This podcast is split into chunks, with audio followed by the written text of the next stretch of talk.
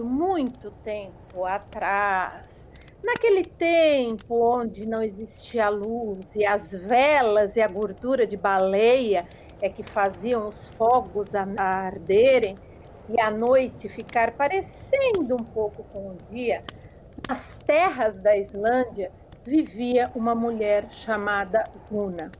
Guna vivia numa casa muito pobre, num lugar muito ermo, distante, aonde brotava do solo água quente, fumegante e que fedia a enxofre. E ela vivia lá com seu marido. Até que o marido dela acabou se envolvendo com um problema de dinheiro com um juiz muito ruim, um juiz muito malvado e que tinha fama de ser caçador de bruxas. E nessa contenda com o juiz, o marido de Guna morreu misteriosamente, seu corpo desapareceu.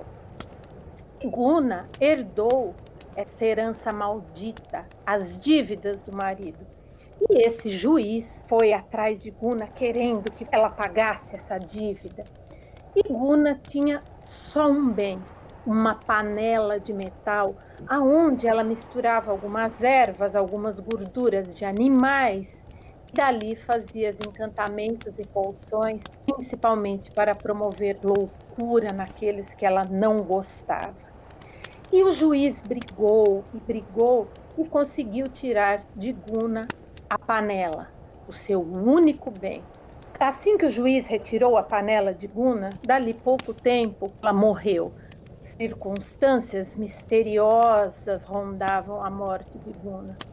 O juiz resolveu por bem dar um enterro decente a esta mulher, num caixão fechado.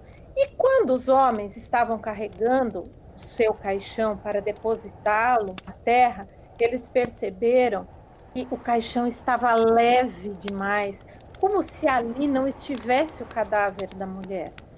E eles, quando depositaram o caixão na cova, ouviram a voz de Guna: Eu não morri, eu ainda vou voltar. E todos eles, inclusive o juiz, que era muito metido a ser corajoso, mas na verdade era um grande covarde, saíram correndo dali. Aquela noite, enquanto soprava o vento que fazia um barulho aterrorizante e deixava todos com as almas geladas, mais geladas do que os seus corpos, com aquele vento cortante, eles ouviam a voz de Guna. Eu voltei, vocês não me enterraram, levaram a minha panela e eu não preciso daquela panela, pois eu tenho as panelas que vêm direto do inferno. Naquela noite, soprou uma brisa que cheirava a enxofre. Todos no dia seguinte, principalmente algumas mulheres mais velhas e algumas crianças, começaram a vagar como loucas nuas, arrancando os cabelos e gritando. Durante sete longos anos aconteceu isso com essas pessoas. Quando soprava o vento que carregava o cheiro do enxofre, as, algumas mulheres e algumas crianças enlouqueciam. E de longe se ouvia a Guna gritando: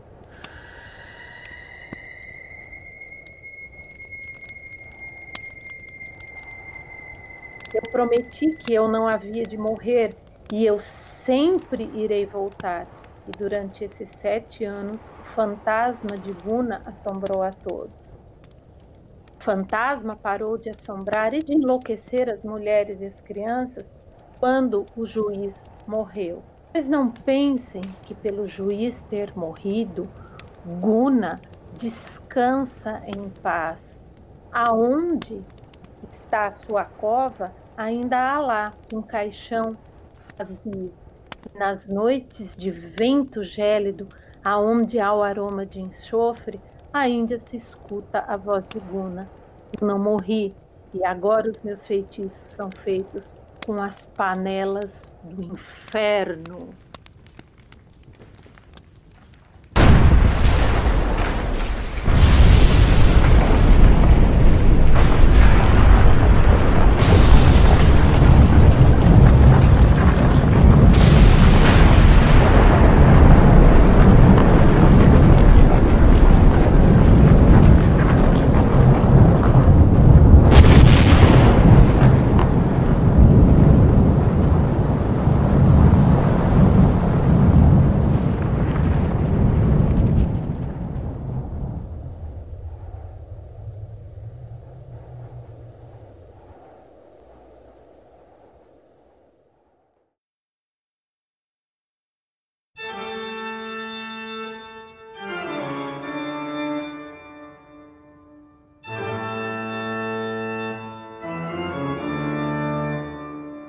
Saudações! Sejam todos bem-vindos ao podcast do Núcleo de Estudos Vikings Escandinavos, o Nevcast.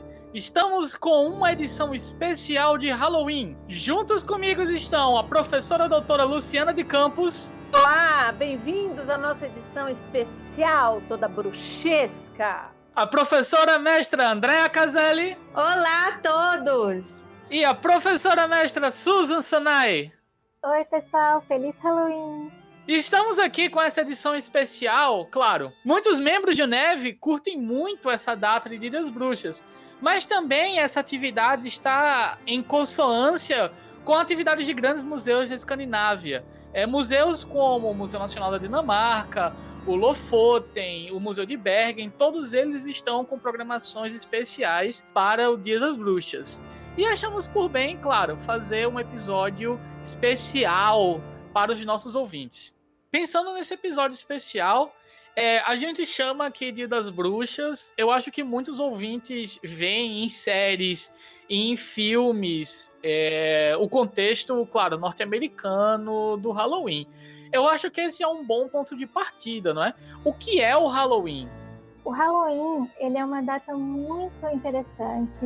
Geralmente aqui a gente associa muito com as coisas que a gente vê nos filmes de Hollywood. Pessoas é, vestidas de bruxos, de monstros e vampiros, né? Saindo na, no bairro pedindo doce, né? Para seus filhos ou junto com seus irmãos. Na verdade, o Halloween ele tem uma história que é um pouquinho mais antiga. Ele vem de um festival celta chamado Samhain. Os celtas celebravam ali mais ou menos no dia 31 de outubro, 1 de novembro ou 2 de novembro. Ele passou por algumas transformações. Então, inicialmente, a gente tinha essa data que demarcava o fim do verão e o começo do inverno. O Samhain, que seria um, o começo do ano, do ciclo sazonal. E também era uma época demarcada por várias coisas, como era um momento de planejar a sobrevivência da comunidade para os próximos meses de inverno.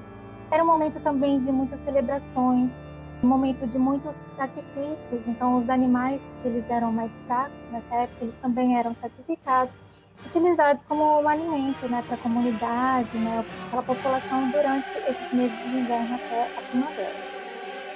O Halloween, ou Samhain, ele é considerado um momento onde os portões entre os mundos dos vivos, dos mortos, né, o outro mundo, os portões eles eram abertos, possibilitava a comunicação entre os humanos, os espíritos e os ancestrais.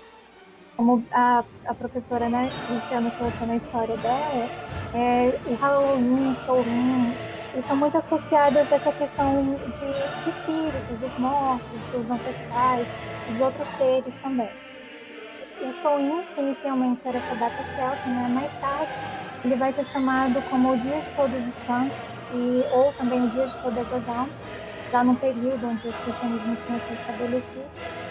E, e a gente vai ter várias é, manifestações né, dessas celebrações aí que demarcam o fim do verão e início do inverno em vários outros lugares da Europa também.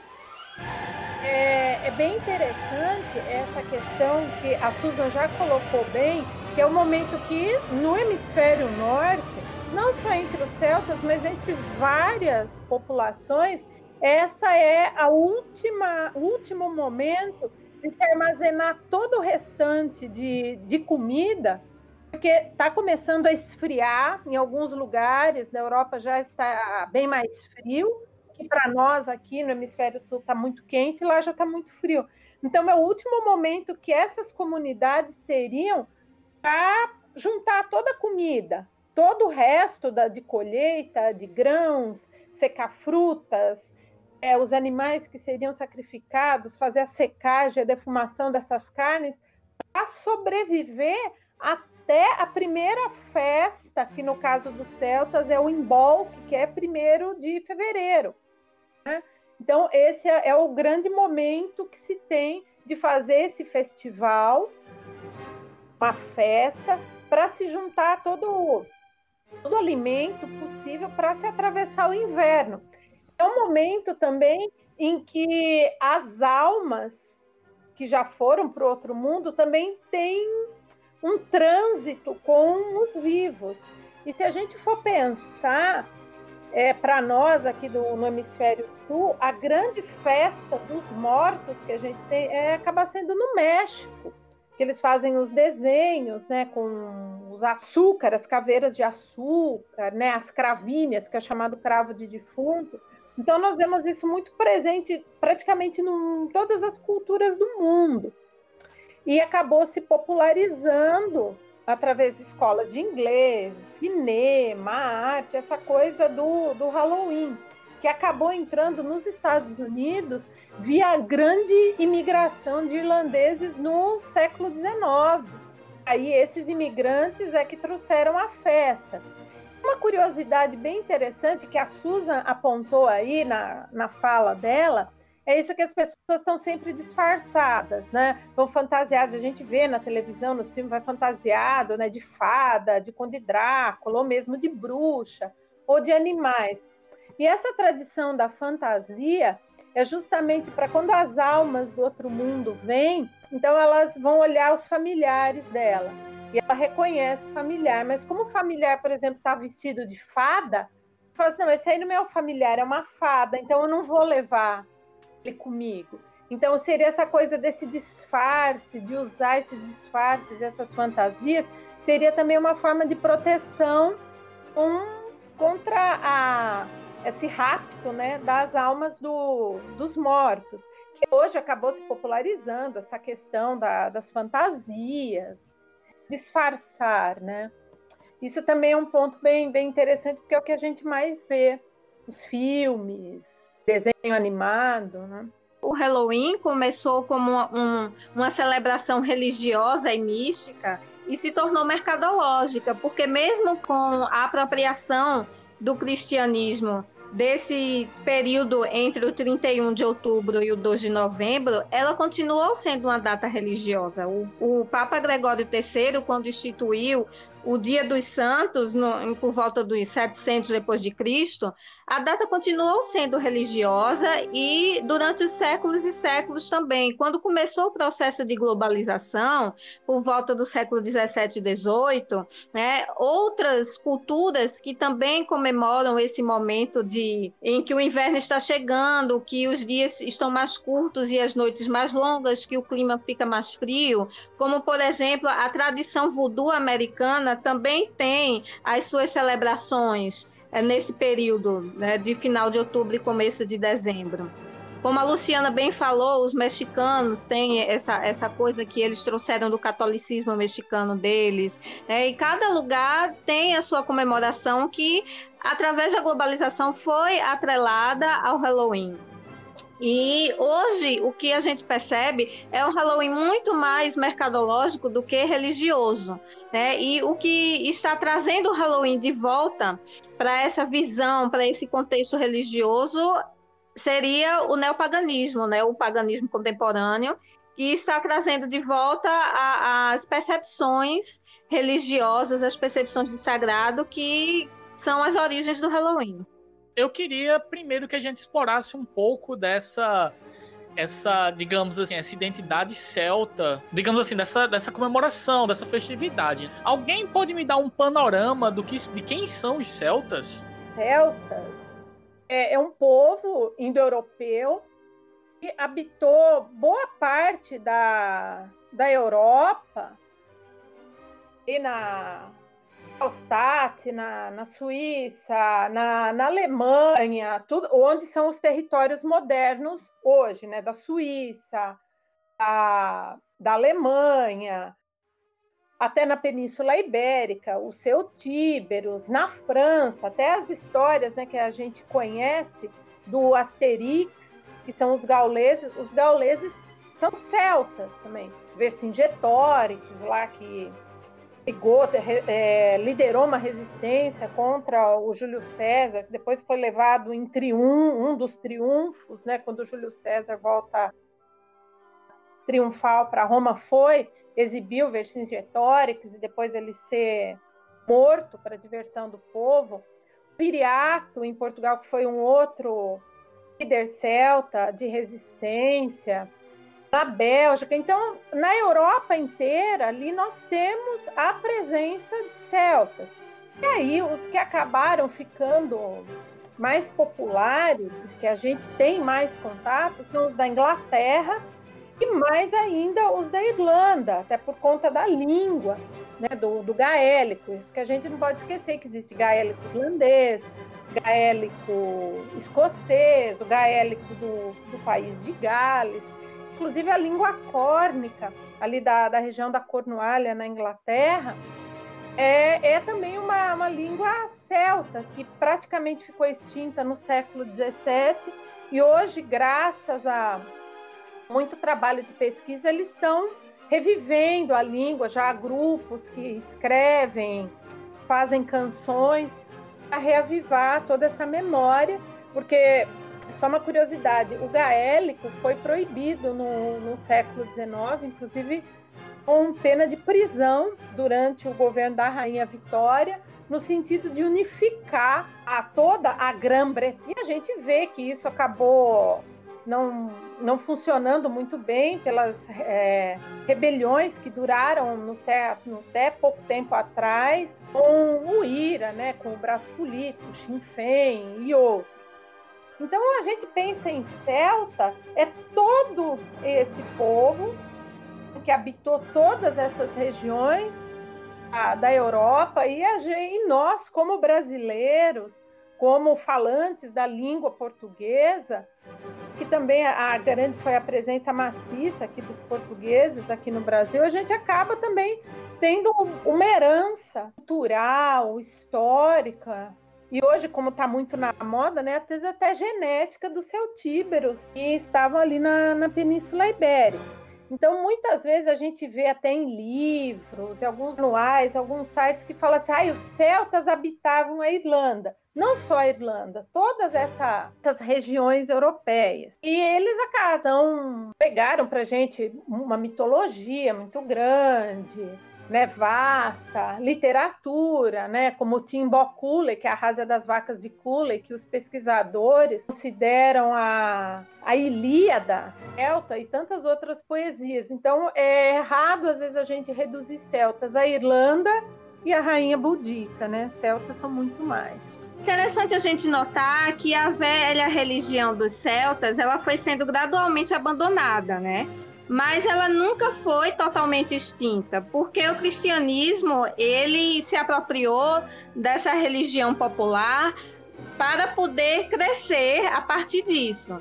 Então, o popular foi ficando, ficando, ficando, principalmente em forma de folclore e de literatura, tanto oral quanto escrita, né? E a partir de folguedos, de escritos, né, de literatura, de contação de histórias, de danças, a religião celta foi permanecendo e o legado do Halloween ele foi se adaptando aos lugares, aos espaços no qual ele ia chegando. Então, a religião celta ela foi permanecendo ah, nas entrelinhas da história. E a gente agradece muito a sabedoria popular por isso, por, por hoje a gente ter esse legado celta muito forte na, nas nossas tradições. Apesar da, da, de toda essa complexidade da identidade celta que vocês expuseram, é, eu não sou, claro, eu não sou especialista em cultura celta, eu não sou especialista nas fontes celtas, mas eu não sei porquê, né? Apesar da professora Luciana ter deixado claro que a gente não pode resumir a identidade celta aos irlandeses, mas o pouco que eu conheço dessa data e das fontes antigas são irlandesas, né? Então, assim, eu vou assassinar um pouco a pronúncia, porque eu desconheço. Mas eu sei que o, o a, ela aparece no Torquemar Emir, no Ertra Cormaik, a, ela aparece no livro de Leinster, no, num trecho que seria o de Serras. Uh, existe uma festividade é, que seria um sacrifício a Croncroar. Enfim, qual é o sentido dessa festividade? Como já foi dito no começo da fala, que a Susan começou explicando, é justamente essa questão. É o último momento de armazenar comida, porque vai chegar o inverno. Uhum. Não vai mais dar para plantar, não vai dar uhum. para colher, não vai dar para levar os animais para pastar, então você tem que ter forragem seca para alimentar os animais nessa época. E a vida lá fora vai ficar muito difícil não é tão gelado como é na Islândia e alguns outros lugares da, da Europa, como, por exemplo, o norte da Suécia ou o norte da Noruega. Não vai ser tão gelado assim, mas assim mesmo vai ser muito frio. Vai ter muito pouco sol, o tempo vai ficar nublado a maior parte do tempo, vai ventar muito. Se você pegar a geografia da Irlanda, é um lugar que venta muito, tem muito vento, em alguns lugares mais, em alguns menos. Agora você imagine isso, um vento que traz o sal do mar, e esse vento muito forte, ele vai carregar o sal, ele vai secar mais ainda as coisas, ele vai ressecar a pele, vai ressecar os animais, ah, vai ressecar o solo, vai estar tá muito frio e você não e vai chover, vai cair neve, vai estar tá aquele clima ruim. A vida fora da, da proteção da casa vai ficar muito difícil.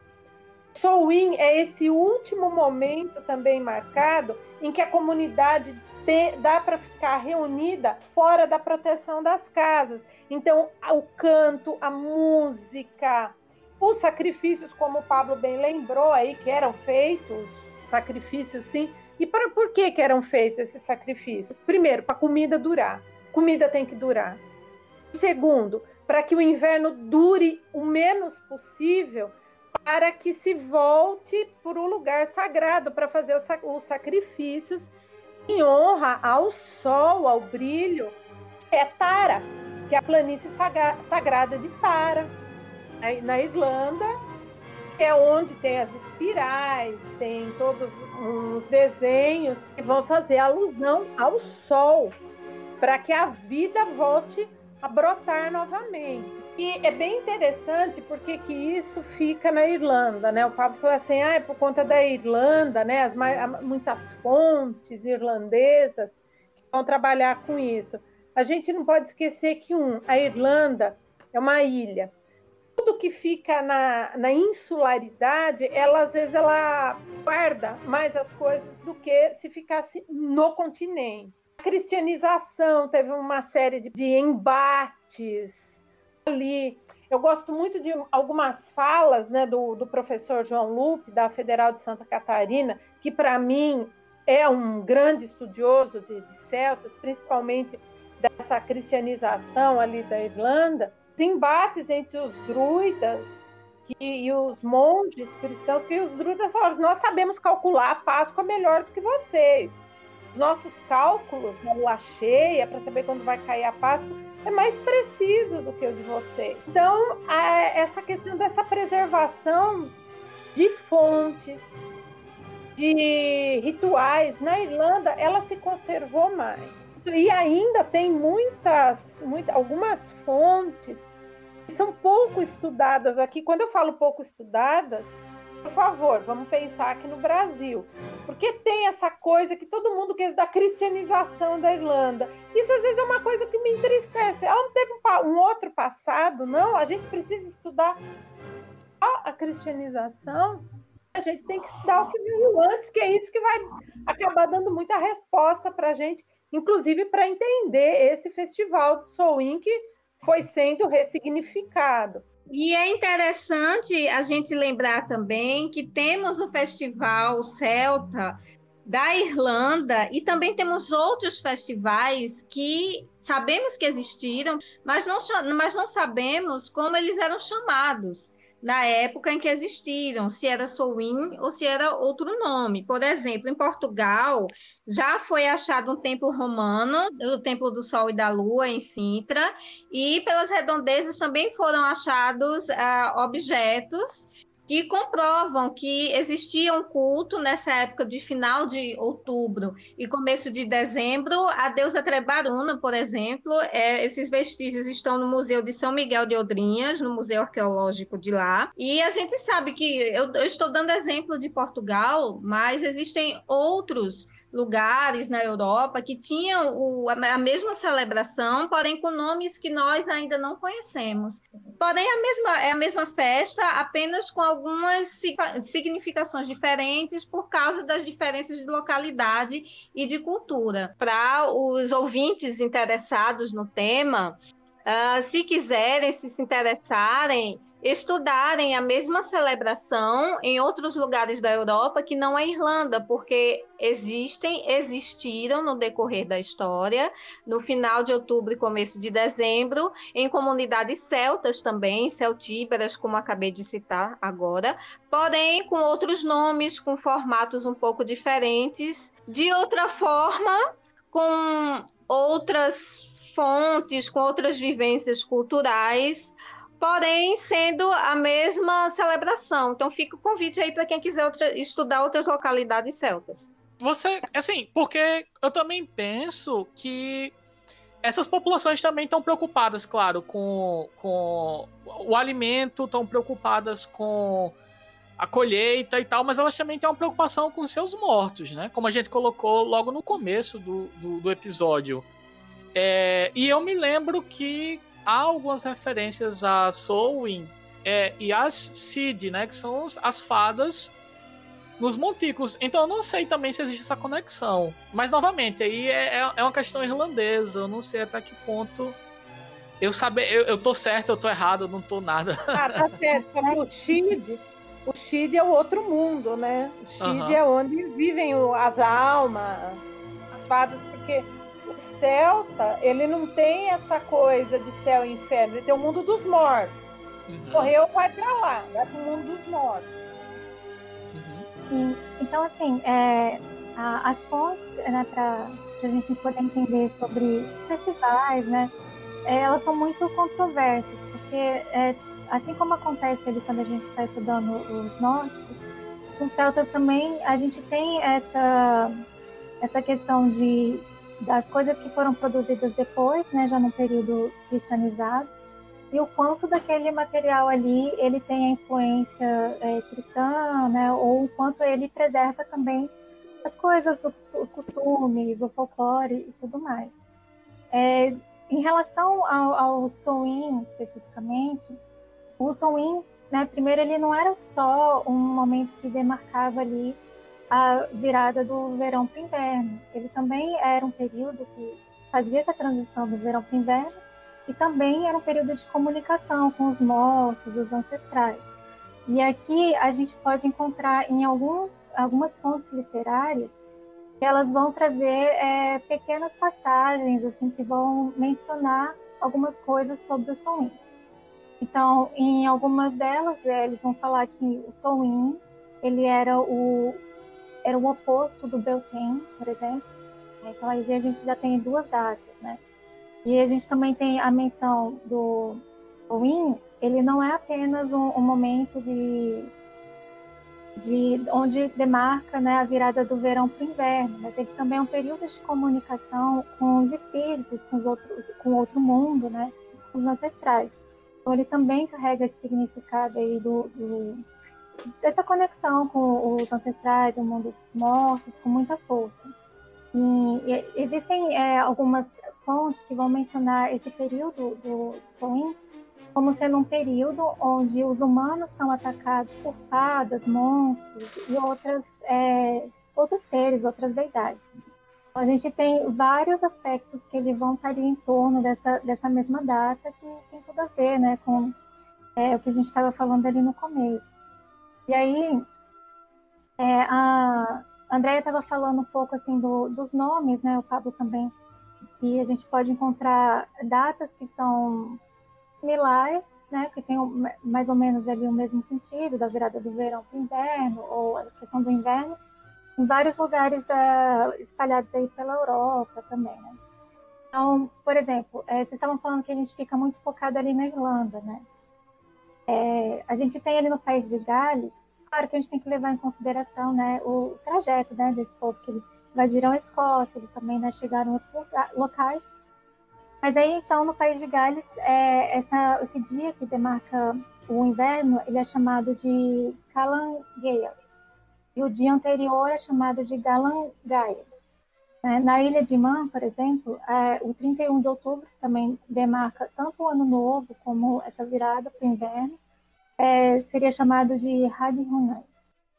E na Escandinávia, por exemplo, a gente tem o Winternight, que seria uma data que também se entende né, o início do inverno, e ela era mais ou menos, menos começava em um sábado, geralmente, e variava entre o dia 11 e 17 de outubro. Né? E essas festas, elas são todos é, rituais que eles vão ter várias coisas em comum. Por exemplo, é, tanto na Winter como no Soin, a gente tem essa questão do, do sacrifício, né? Que é comum, comum em outras regiões também. Já na, na noite de Ano Novo da Ilha é, os rituais eles são associados à divinação e purificação. Essa questão divinatória, por exemplo, no, no Soin, né, que já era descrito assim, ali para os celtas, e também a gente pode encontrar isso na Escócia, também teria essa questão do, do contato com os ancestrais, eles também tinham um sentido de desses ancestrais ou os espíritos do outro mundo poder te ajudar com as com orientações de coisas que poderiam acontecer, que você para você se preparar para o próximo ano. Então, são muitos elementos que eles é, compõem, né? Essa data e seus diferentes locais essa questão também eu acho que ultrapassa é, a, a, cultura celta, não é? O, o Samhain, ele é celebrado ainda hoje por várias é, religiões do paganismo contemporâneo.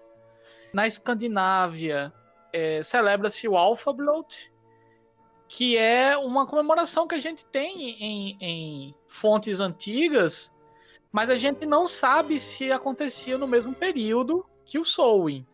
A gente chuta que poderia ser próximo, porque era uma, uma, uma comemoração em comum, porque, afinal de contas, é o mesmo, digamos assim, é o mesmo tempo para todos, né? Curiosamente, os romanos também tinham uma, uma comemoração, não nesse período, mas eu acho interessante porque a gente já colocou a questão do cristianismo.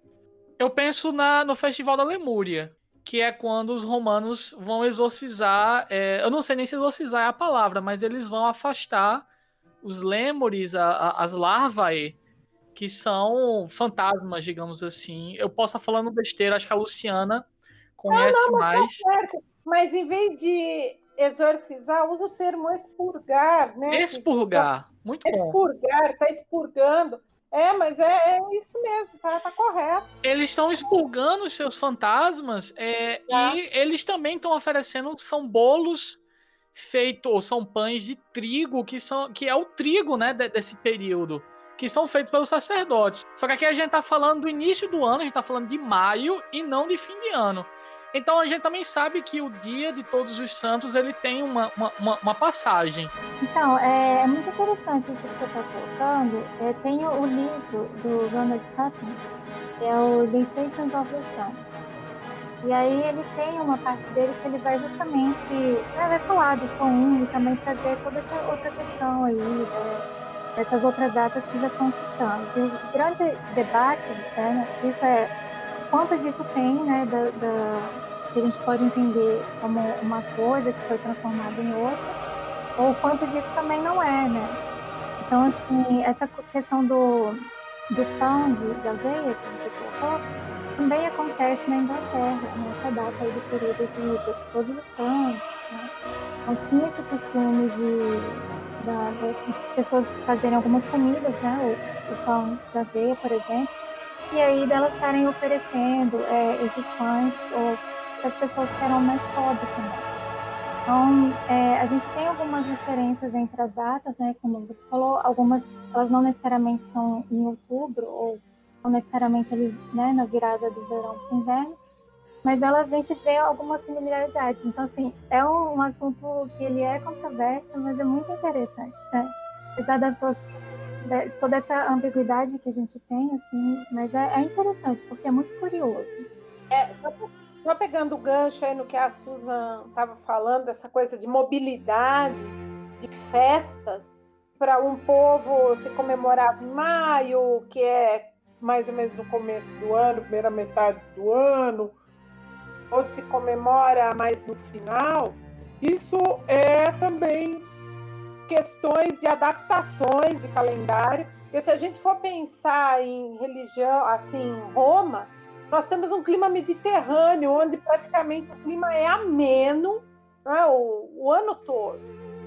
É, tem períodos mais quentes, com períodos mais frios, é claro, mas não é os rigores da Europa do Norte. Então o Mediterrâneo ele tem esse clima mais ameno, que ameno, que também favorece práticas agrícolas que seriam impensadas em outros, em outros locais.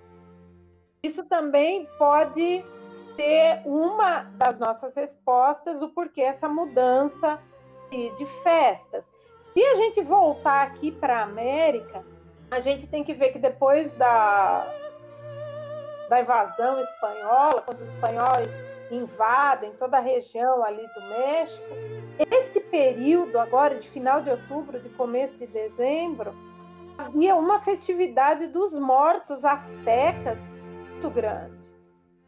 Ah, então, essa coisa de se colocar o alimento fora da casa, porque os mortos vão vir comer e não se come aquela comida, existia tudo isso. O que, que vai acontecer? Você tem uma população de espanhóis que vem para cá que são beiram o fanatismo católico, que são católicos, vem para cá, a fé cristã, expansão do cristianismo.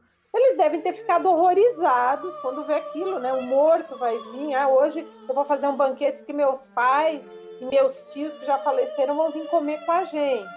Então, essa tentativa também de cristianizar a coisa, então vamos fazer nesse dia uma reverência aos mortos. Isso também pode ser uma das explicações do porquê que as festas, essas festividades de celebração dos ancestrais, celebrar os mortos também muda de data. É algo a se pensar também. Pensando os costumes que a gente vai ver hoje, é, em, não só no Halloween, né? A gente está pensando aqui uma festividade que nasce na Europa, chega no continente americano através da imigração, se ressignifica, como a gente vê hoje, né? O costume de trick or treat, das crianças indo indo visitar as casas e, e volta para a Europa. Mas pensando que a Europa também tem uma tradição antiquíssima é, de se vestir como, como, como animais, de se vestir como enfim, como outros seres. A gente vai ver isso aparecer no romance é, de Favel, no século XIV na Normandia, mas no século XV e XVI isso aparece também em livros, é, em tomos da Inglaterra. Por que se vestir para confundir esses espíritos? A gente observa o próprio caldeirão de Bundenstrup, que está lá no Museu Nacional da Dinamarca, né? Suas peles com galhadas. A gente vê várias outras representações, representações literárias, mesmo se você for pegar o, o Mabinogion, que é o, vamos dizer assim, ah, o épico ali do galês, né, do, do país de Gales, você vai encontrar, ai, que se metamorfoseia, ai, que, que põe um, um capuz, uma coisa, tira o capuz, já é outra coisa. Na Rásia das Vacas e em outras fontes literárias, a gente vai ver muito essa questão do, do disfarce. Isso pode ser algo que seja propiciatório, de rituais propiciatórios para caça, porque a gente não pode esquecer que todos esses povos eles dependem muito da caça, eles têm o seu, a sua pequena criação de animais, mas tem muita coisa que vem da caça. Então, isso também, essa questão de se disfarçar, pode ser rituais propiciatórios, mas também essa coisa de disfarçar, de disfarçar para confundir os espíritos dos mortos. Porque você já pensou, os espíritos dos mortos estão lá, felizes e contentes lá no Chile estão lá comendo as maçãs, né? As maçãs que sempre saciam e que nunca acabam, são maçãs maravilhosas, deliciosas, lindas, etc. Nesse dia, eles têm a oportunidade de vir para o mundo dos vivos.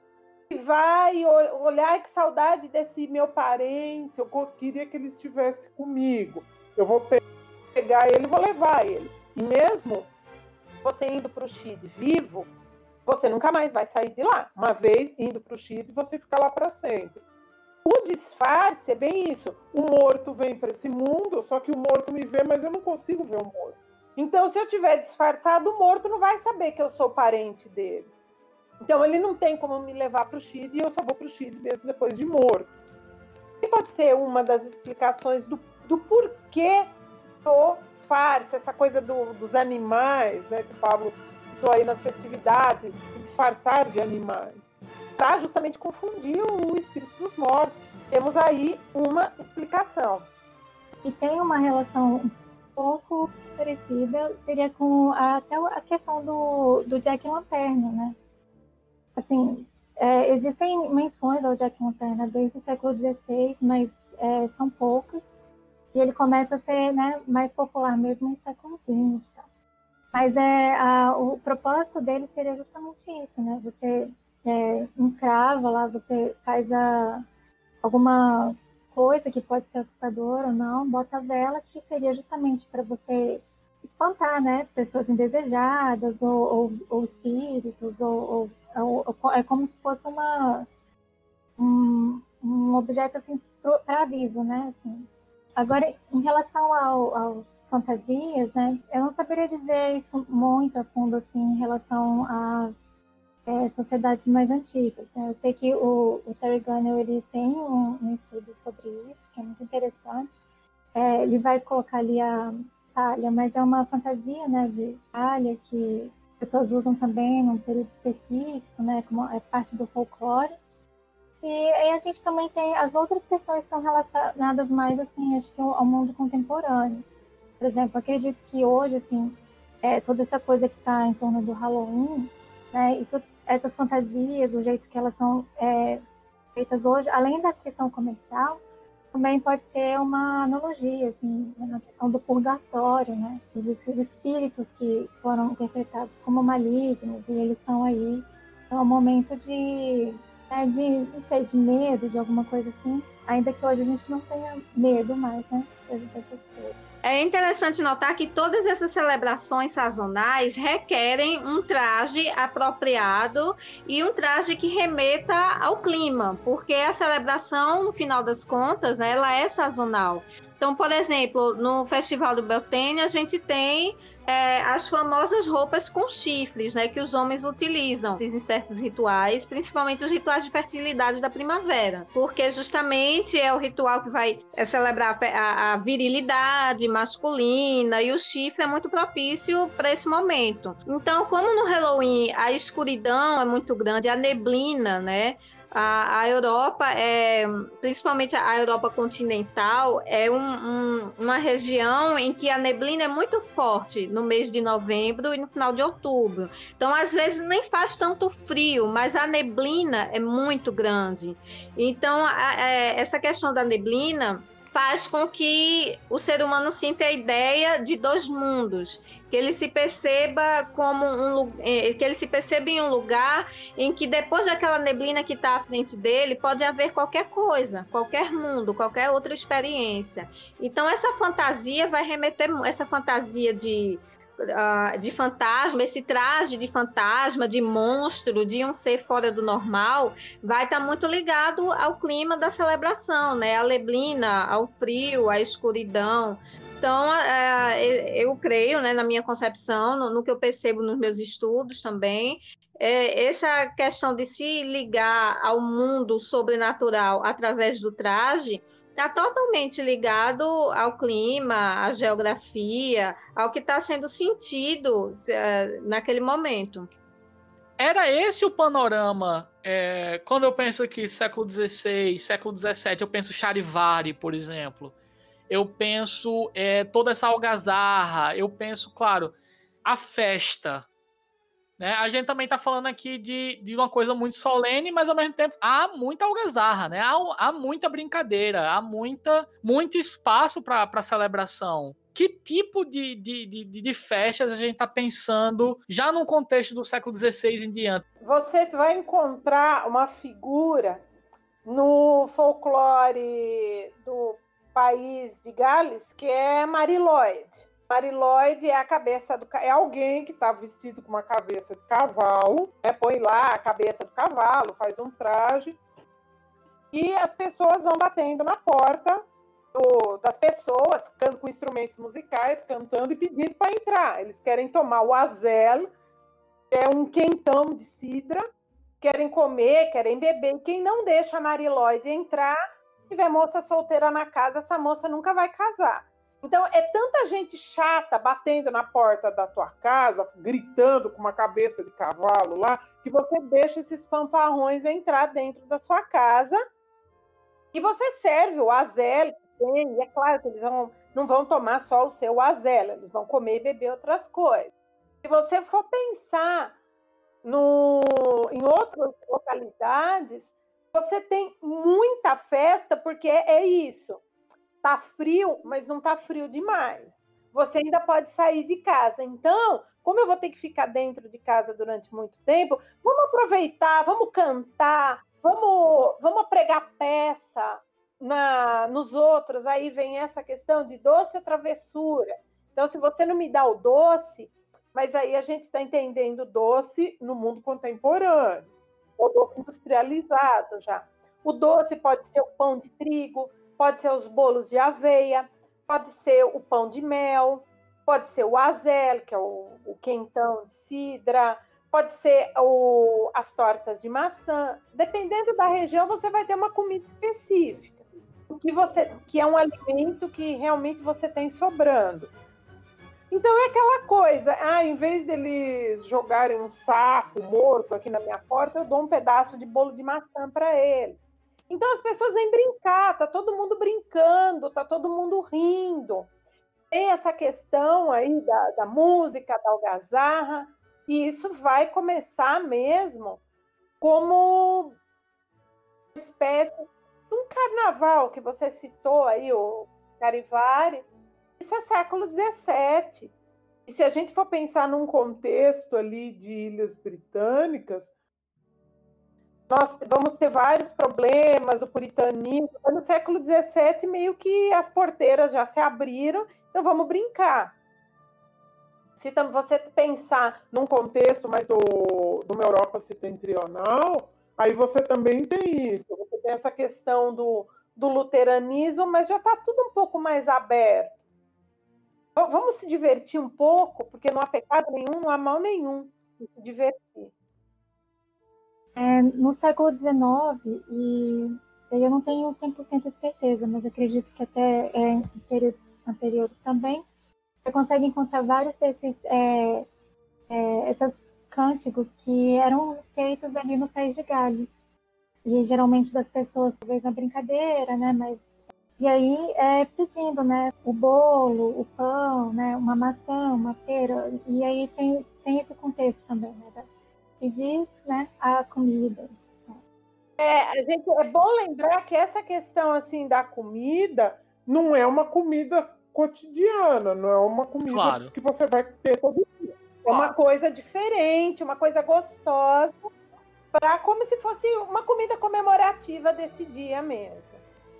Os paralelos, claro, com a Escandinávia é, é são o que pipocam na minha cabeça nesse momento antes, antes do, do Natal propriamente dito, né, há muita atividade na Suécia que são pessoas é, vestidas de. Eles chamam de bruxas das cinzas. Que é, é, é, é próximo do, do dia de, de Santa, Santa Valburga. Que são, são costumes que vão acontecer também no Natal, que são essas pessoas indo nas casas antigamente, né, no século XIX, por exemplo, elas estão pedindo por café, porque café é caro mas também estão pedindo por é, bebida alcoólica, porque esse é um momento também de congregar os jovens da aldeia, entende? É o momento que os jovens têm também de namorar. Então, é, as pessoas estão indo disfarçadas, estão causando aquela algazarra e muitas das brincadeiras também têm uma conotação sexual. Então é a hora que você tem de, digamos assim, de tirar onda com, com a pessoa que você gosta. Mas há muito disso na Escandinávia. E eu, quando eu falo Escandinávia, eu tô falando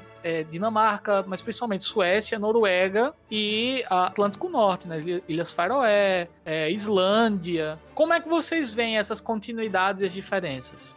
Primeiro, é sempre importante a gente lembrar né, que se a gente fala assim do Soul enquanto um, uma celebração, uma festividade, um ritual é, relacionado ao paganismo contemporâneo.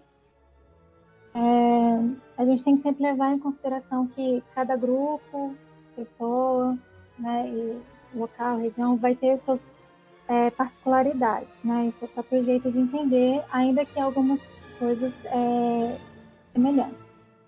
Então, no geral, né, é, o Samhain ele é entendido como uma data festiva celta, geralmente interpretado como um festival do povo, né? E, e é um dia que também, né, para os grupos de, do paganismo contemporâneo, eles vão entender como a data onde o, o véu entre as montas está mais fino e você é, tem o foco nessa comunicação com o outro mundo. É, e existem algumas outras significações também. Então, por exemplo, é, a gente tem grupos que vai ter um foco também na questão da alimentação, né, de, de lá e cozinhar uma comida que tem a ver com a época, né? E cada grupo vai entender da sua forma. É, muitos grupos fazem, né, a, esse, encravar as, os desenhos no, em vegetais, né, geralmente abóboras, mas antigamente também era feito em outros tipos de vegetais. E também é uma ressignificação que tem agora desse período é entender como um período ele pode ser sombrio, mas ele não quer dizer, né, num sentido negativo do mundo, mas sim assim que seria um período de você olhar para dentro de si e entender, né, as suas questões pessoais que você quer deixar para trás, as questões que você quer trabalhar mais em você ou outras questões que você quer desenvolver na sua vida pessoal para o próximo ano. Então, aqui também tem uma questão que está relacionada a esse entendimento de encerramento né, de, de um ciclo e o início de um novo ciclo também. O que a gente tem de semelhança hoje é, é, é realmente todas essas questões do, das almas do outro mundo, do outro mundo, do sobrenatural, do fantasma, da alma penada, é dessa comunicação que se tem com o mundo que não se conhece, do mundo sobrenatural. Isso ainda dá tem, é só a gente pegar a TV a cabo aí, é tudo filmes, tem sessão de filmes, que vai explorar mesmo essa coisa do fantasma, da alma penada. Isso eu acho que é algo que ainda ficou. E ficou também essa coisa do, do doce, da travessura, tem ainda hoje com, com doce industrializado, porque a gente está vivendo uma coisa extremamente industrializada, mas em alguns locais você vê mesmo essa questão de, de se fazer uma comida tradicional, principalmente com esse legume que é típico do Novo Mundo, que é a abóbora. A abóbora que tem na Europa é, é um outro tipo, essa abóbora moranga, né, que a gente chama que é redonda. Se fazer muita coisa com, com esse legume, depois das lanternas. Faz a lanterna, né, esculpe lá as caretas, os desenhos, e depois se aproveita esse legume para alimentação de animais ou para consumo próprio mesmo. Isso ainda tem. O que eu acho que realmente mudou totalmente é essa, essa comercialização mesmo. Você vê lojas hoje vendendo todo quanto é tipo de traquitânia e tralhas aí para Halloween, não que não seja divertido, a questão não é essa, mas é algo assim muito, muito comercial. Esse outro sentido da festa, do, do fogo, do comer, do beber, do rir, do brincar, mas do ficar atento porque a alma do outro mundo sempre vem, é, é algo que, que se perdeu. E aqui, enquanto a, a Susan estava falando e a Andrea, eu lembro que na casa da, da minha avó, é, dia 31 de outubro e dia 1 era dia de preparar uma, uma série de coisas, que dia 2 tinha que ir no cemitério lavar túmulo, pôr, pôr flores, acender vela, toda aquela ritualística que tem em torno do, dos mortos no cemitério a minha avó fazia os pães doces que ela só fazia nessa época, com gengibre, casca de maçã. E ela assava os pães no final da tarde e no começo da noite e ela deixava em cima do fogão.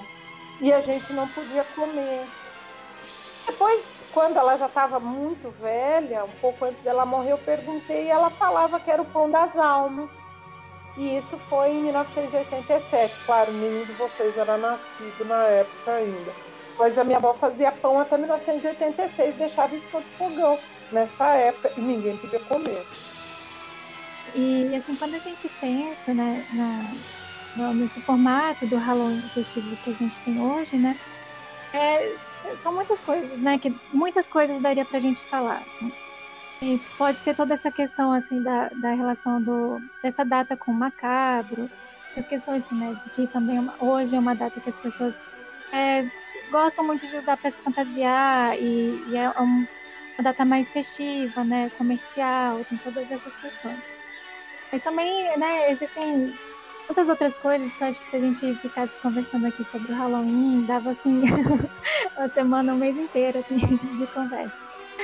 E só para para colocar aqui uma curiosidade, pelo menos foi uma, uma questão que eu encontrei que eu achei bem interessante, tem a ver com essa questão da, da relação né, do, dos povos antigos com, com essa data. Porque às vezes também a gente imagina muito né, como seriam esses rituais, essas celebrações né, em tempos mais antigos. A gente pode pensar que, que havia sim né, grandes é, celebrações, né, uma uma questão que envolvesse a comunidade toda, mas também numa data que não necessariamente né, era celebrada assim.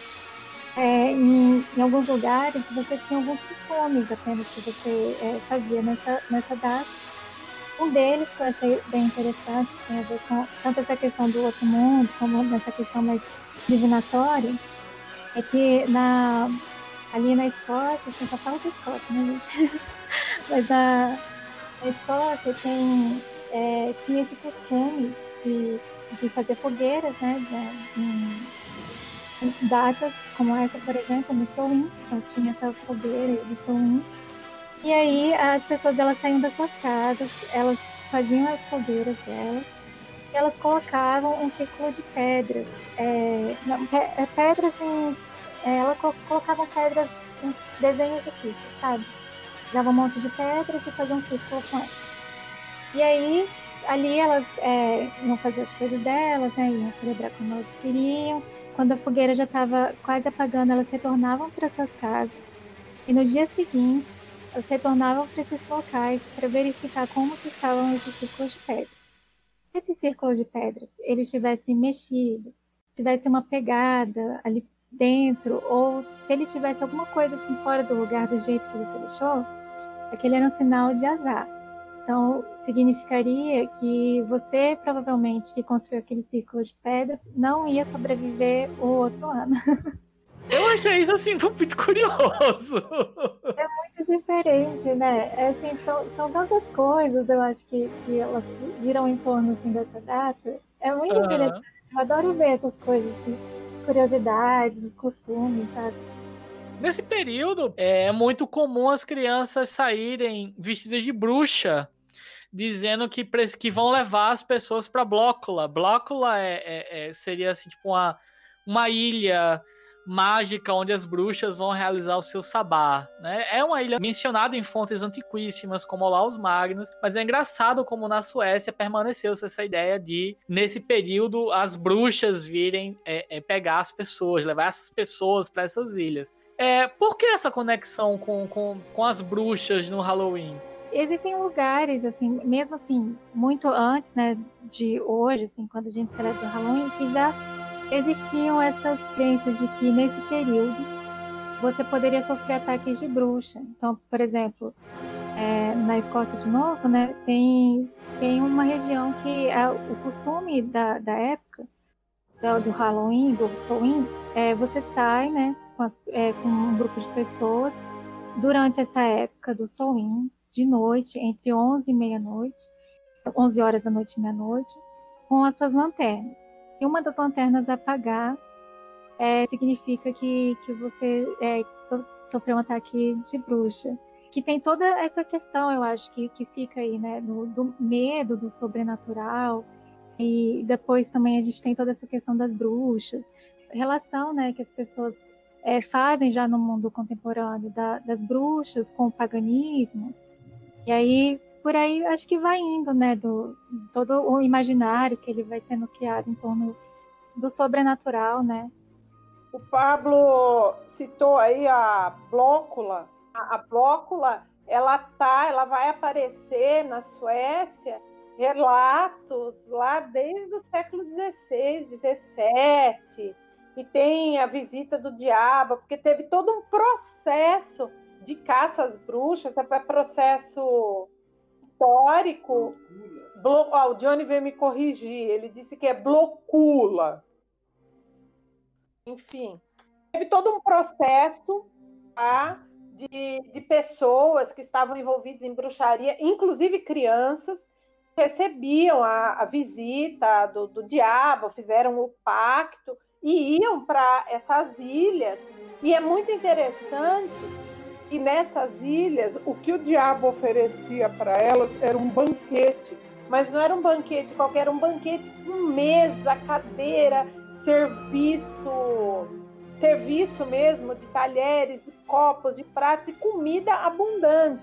E o diabo que vai aparecer nesse contexto sueco, ele não é preto, ele usa uma meia vermelha, uma meia azul, ele é meio colorido. Diferente né, da, do que nós temos lá do, do diabo em outros relatos, que ele sempre veste preto. E uma das coisas que ele oferece para as pessoas também, em Blocula, é o rapé. Ele oferece algumas vezes rapé, que era algo que vinha da, das Américas, que às vezes também era um produto assim que as pessoas queriam consumir, mas eram poucos que tinham acesso. E isso acabou, depois que acabou todo o processo de pessoas que infelizmente foram mortas por causa disso, Locula ficou fazendo parte do folclore ligado a bruxas na Suécia. Está aí até hoje, né? como, como o Pablo bem citou e lembrou.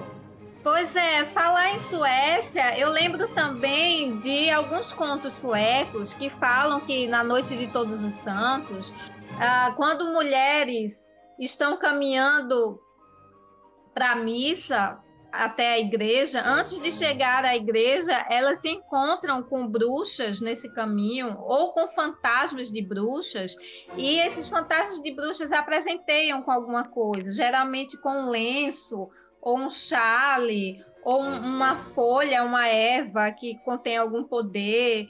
Então, inclusive, o John Lindell fez uma coleta de contos suecos e tem uma variedade de uns cinco ou seis contos que se repetem nesse tema.